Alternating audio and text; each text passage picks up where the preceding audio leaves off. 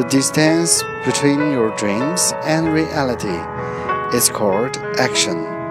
梦想和现实之间的那段距离叫做行动。